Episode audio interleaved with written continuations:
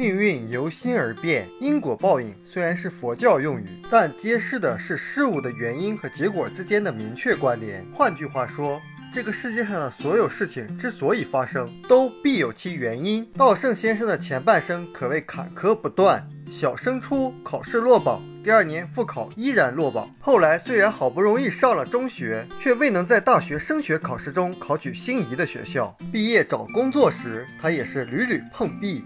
最后，在恩师的推荐下，好不容易入职的公司，却是一家濒临破产的企业。而且在读国民学校高等科时，他还患上了肺结核。道圣先生的叔叔也因结核病早早撒手人寰。年少的道圣每次经过叔叔疗养的小屋时，由于怕被传染，总是捂着鼻子跑步通过。因为他借阅过医学书籍，知道结核病菌能够通过空气传播致人感染。但是在即将通过叔叔的小屋，门前时，他往往因为憋不住气而松开手，反而导致深呼吸。道圣先生的哥哥对此却毫不在意，认为哪有这么容易传染上。照顾叔叔的父亲也不以为意。到后来，却只有小心翼翼的道圣先生染上结核病。道圣先生对自己的这段经历做了如下反省。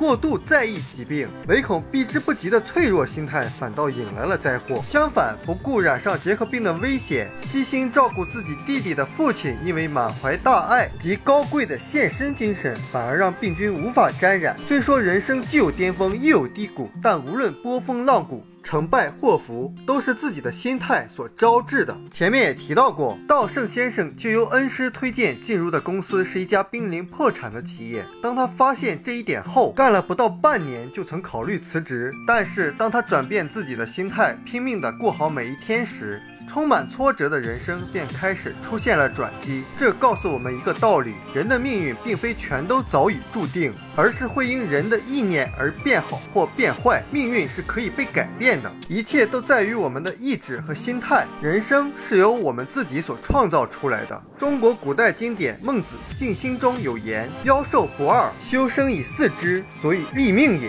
这句话的意思是，人有年轻早逝者，也有长寿者。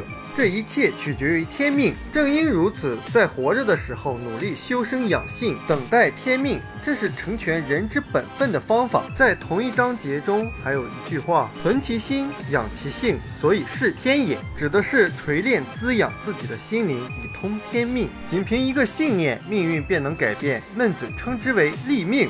无论降临的是祸是福，都是由自己的心召唤而来的。命运可以被极大的改变，而这取决于人的心态和人生态度。我们书友会希望用十五年时间，带动一亿人读书，改变思维，思考致富，和一千个家庭共同实现财务自由。快来加入我们吧！